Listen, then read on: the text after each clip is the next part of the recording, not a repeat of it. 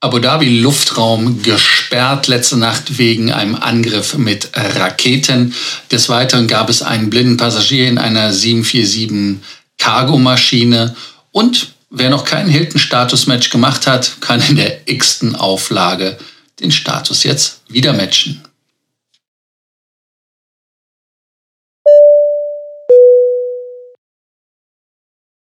Willkommen zu Frequent Traveler TV. Und zwar in der Folge von heute mit Takeoff gibt es wie immer natürlich am Anfang den Abonnierbefehl, die Glocke anmachen und ganz, ganz wichtig, kommentiert unten und liked den Beitrag. Ja, die heutige Folge müssen wir aufmachen mit einer ja, unschönen Situation in Abu Dhabi. Da haben wieder mal jemenitische Rebellen, wie es offiziell heißt, ballistische Raketen auf die UAE abgefeuert. Wie beim letzten Mal sind sie dann allerdings nicht eingeschlagen und haben auch keine Verletzten verursacht, sondern sind von der Art Iron Dome, den es in den UAE gibt, so wie in Israel, dann abgefangen worden. Da gibt es auch Footage von. Ja, der kommerzielle Flugverkehr wurde auf Hold gesetzt. Flugzeuge sind vor Abu Dhabi dann ins Holding gegangen.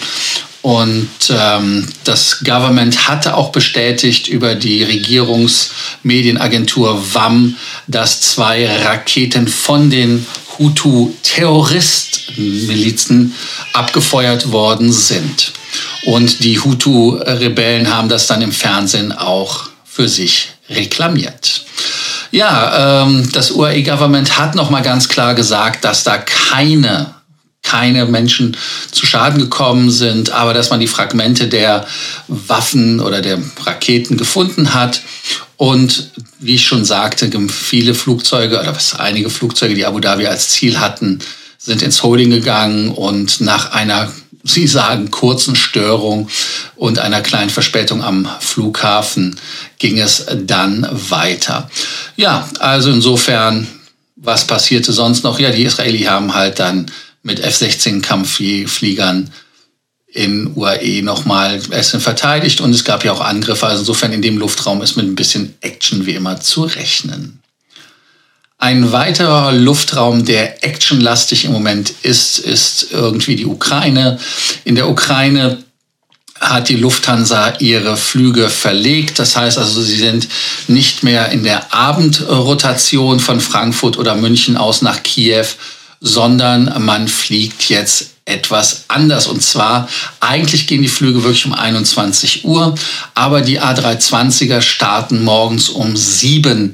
Und das ist jetzt die letzten Tage auch passiert. Und ähm, auch beim Frankfurter Flug ist das der Fall. Insofern ist Kiew auch ein heißes Eisen. Warum? Man möchte einfach, weil es in der Region Spannungen gibt, nicht, dass die Crew vor Ort übernachten muss, sondern einfach, dass das ein sogenannter Abholerflug ist, man fliegt hin und fliegt zurück. Also insofern, weil es dort eine brenzlige Lage ist, ist das wahrscheinlich auch die beste Möglichkeit, dass die Crew direkt wieder zurückfliegt und sich vor Ort nicht länger aufhalten muss. Warum? Ganz einfach, man geht davon aus, dass die Russen vielleicht irgendwann einmarschieren werden, um einen Regierungswechsel herbeizuführen. Und der Westen unterstützt den ukrainischen demokratischen Aufbruch. Die nächste Fluggesellschaft, wo man tief einatmen muss, das ist die PIA. Ich kann mir den Karlauer wie immer nicht verkneifen. Please inform Allah. Die sind ja auf der schwarzen Liste. Schon seit 2020 sind sie halt gesperrt, weil es gab da ja ein paar Skandale mit Lizenzen und auch mit einem Unfall. Und da musste sich die Fluggesellschaft einem Audit unterziehen. Warum? Ganz einfach, weil man halt festgestellt hat, dass eine nicht gerade kleine Anzahl von Piloten da die Lizenz irgendwie gar nicht hatten. Es gibt Leute, die sind ohne Lizenz geflogen. Und äh, die staatliche Aufsicht hat da wesentliche Menge gehabt und die EU hatte einfach gesagt, man hat ein Einflugverbot und damit dürft ihr dann halt nicht mehr in Europa einfliegen. Man hatte zwar positive Signale aus Pakistan irgendwie gefühlt oder sowas auch immer. Aber bei dem Betreiber Audit, wie so etwas heißt, hat man festgestellt, dass diese ganzen Änderungen anscheinend nicht weit genug gegangen sind. Nochmal kurz zu dem Absturz. Das war ein A320-Absturz in Karachi. Und äh, bei diesem Absturz ist es halt wirklich so gewesen, dass Betrug bei der Ausstellung, aber auch wenn man äh, den äh, Piloten Vertrag, ich fast gesagt, die Lizenz verlängert. Und das sind halt 50 Piloten gewesen, die man dann dauerhaft in den Arsch getreten hat. Und ähm, auch wenn die Briten jetzt den Pakistanis helfen, um da eine neue Organisation zu machen, ganz so ist das anscheinend nicht. Des Weiteren gab es ein Kuriosum, und zwar kurioserweise ist ein blinder Passagier im Fahrwerksschacht einer 747 Cargo angekommen. Der Mann reiste im Bugfahrwerk aus Afrika nach Holland, nach Amsterdam. Und da fragt man sich natürlich, äh, wie geht das denn? Ganz einfach, der Kollege hat einfach Glück gehabt, weil so ein Fahrwerksschacht ist kein Ort, an dem man sich aufhalten möchte. Warum? Ganz einfach. Einmal ist das ein Ort, dass dort das Fahrwerk, wenn es einklappt, dass es einen zerquetschen kann. Aber es ist auch kein, kein Bereich der Maschine, der in irgendeiner Art und Weise eine Druckkabine hat, oder aber auch warm ist. Man kann jetzt sagen, dass der Kollege überlebt hat, ist sehr, sehr viel Glück und das ist darauf zurückzuführen, dass er, wie gesagt, beim Einfahren des Fahrwerks richtig Glück gehabt hat. Dann des Weiteren hat der Kollege Glück gehabt, dass das Fahrwerk, wenn es hochkommt, dass es warm ist und damit die Luft zumindest etwas angewärmt hat.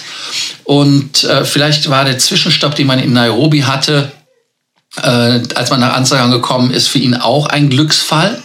Und es gehen auch irgendwelche äh, Flüssigkeiten durch den Schacht, der das dann das Ganze auch nochmal aufwärmt.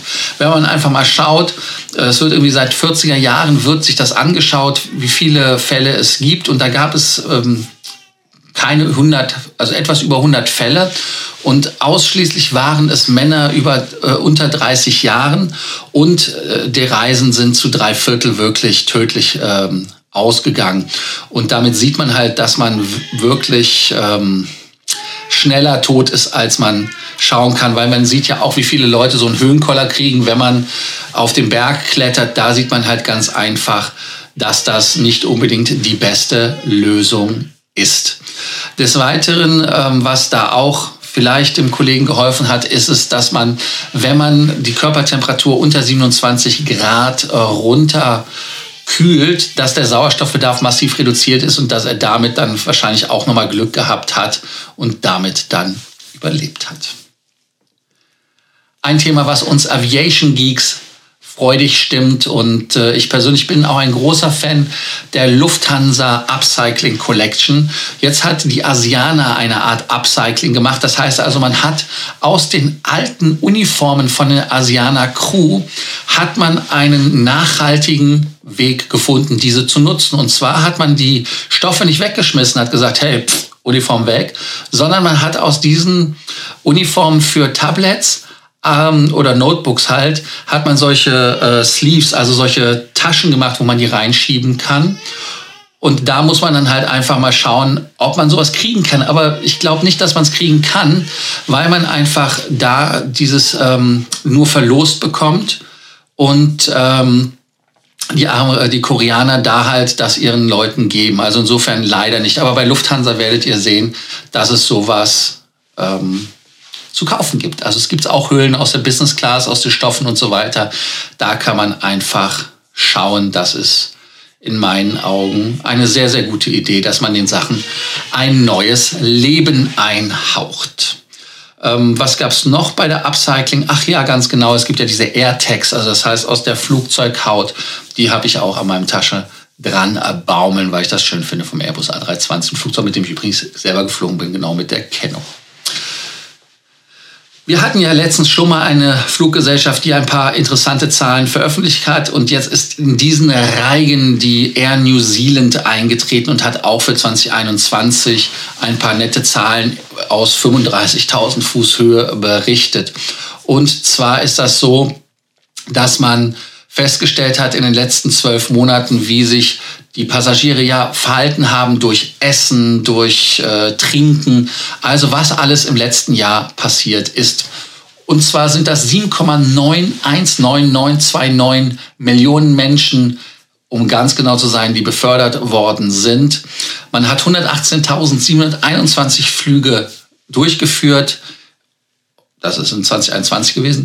Dann hat man auch noch andere Zahlen gesagt, dass also davon von den 7,4 Millionen, dass von davon 7,4 Millionen Kunden in dem Domestic, also in dem äh, innerneuseeländischen Verkehr waren, was eine Zahl ist, die mit 6,7 Millionen wesentlich höher ist als in 2020. Klar, wo willst du hinfliegen, wenn du aus dem Land nicht rauskommst? Also bleibst du im Land. Und ähm, dann muss man auch schauen, was sie auch für andere Zahlen hatten. Das heißt also, dass nachdem die Grenzen geöffnet haben, die 30.000 Kunden direkt am 23. Dezember die Flucht ergriffen haben. Und wenn man halt guckt, dass die Frequent Flyer 230 Flüge im Schnitt genommen haben in 2021. Das heißt also, also der am meisten Flüge genommen hat, so ist es richtig. Und der heißt 96.121 Kilometer geflogen. Dann haben wir noch von der Crew ein paar Zahlen, wenn man wissen will, was so durstmäßig da los war.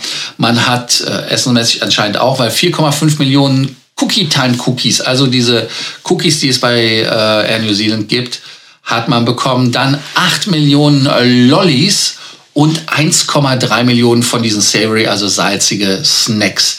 Und wer wissen will, wie viel Saft die verkauft haben, äh, beziehungsweise ausgeschenkt haben, 176.796 Liter, das ist eine Zahl. Oder wer mehr ein Softdrink-Fan ist, bei 96.632.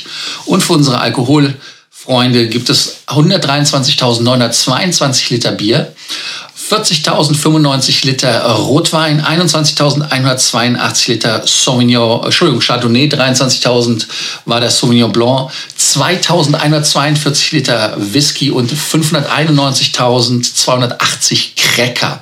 Also insofern seht ihr, dass vielleicht in Neuseeland die Fluggesellschaft, die ich euch gestern vorgestellt habe, durchaus Sinn macht. Warum? Ganz einfach, dass man ja den Weinkonnoisseur raushängen lässt. Das sind nur ein paar Zahlen gewesen. Man hat auch so ein Jabba Seat gemacht in einer 787-9, wo man 300 Leute vaccinated hat, also geimpft hat gegen Corona. Man hat 121.000 Tonnen Cargo gemacht, davon waren 12.000 Tonnen frische Produkte wie Paprika, Blaubeeren, Avocados, aber auch Tomaten. Aber das ist doch äh, alles genug Zahlen. Man hat auch neue Flugzeuge bekommen, aber da gehen wir gar nicht drauf ein, weil ihr wartet ja drauf auf Hilton. Wer noch kein Hilton-Status-Match hat, ähm, also das ist, äh, das ist, äh, also wer bei drei nicht auf dem Baum war, der muss doch ein Hilton Gold haben.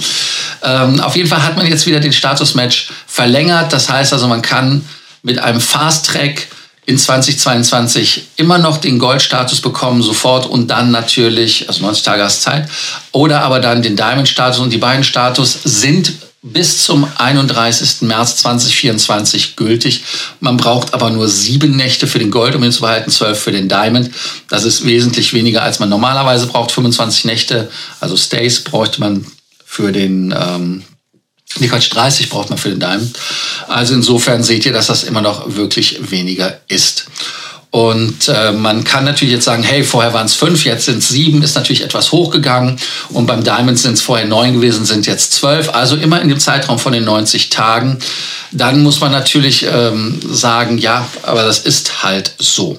Und was auch ganz wichtig ist, man muss einen Status haben. Das heißt also, ihr müsst einen Status haben, der korrespondiert von Merit Bonvoy, von Hyatt, von Best Western, von IHG Rewards geht es übrigens auch und Choice Privileges. Wer bei Accor einen Status hat, geht leider leer aus. Wer bei Redison einen Status hat, geht leer aus. Und Windham nimmt auch nicht mehr dran teil. Also nicht, dass die teilnehmen, sondern die sagen einfach, hey, ihr, äh, der Status zählt für uns nicht wirklich. Aber das geht über die Webseite, dass man da einfach den Status für sich verlängern kann. Ja, ansonsten, was sollte es noch äh, zu sagen geben zu der Promotion? Die Promotion ist einfach, dass man halt wirklich auch den Status nachweisen muss. Man muss halt die Summary Page schicken, das heißt also, wo die ganzen Status, die man oder die Nächte, die man für den Status hatte, aufgelistet sind. Das ist also kein Status-Match aus einem Match heraus ist, dass man sich da quasi so durchschlängelt von einem Programm zum anderen. Und äh, dann natürlich, wie lange dauert das Ganze, bis man es bekommt? Sieben bis zwölf Tage, sagt man, bis sie das überprüft haben. Und dann geht das auch schon direkt los. Das war die heutige Ausgabe von Frequent Traveler TV Takeoff. Ich hoffe, dass für euch was dabei war. Denkt dran, den Kanal zu abonnieren, den Abonnierbefehl wiederhole ich an dieser Stelle, aber auch die Glocke anzumachen, das Like zu geben und kommentiert unten, damit wir die Themen von heute einmal durchdiskutieren und deklinieren können und schauen können, welche Themen euch am meisten interessiert haben. Danke, dass ihr heute wieder dabei wart. Bis dann. Ciao.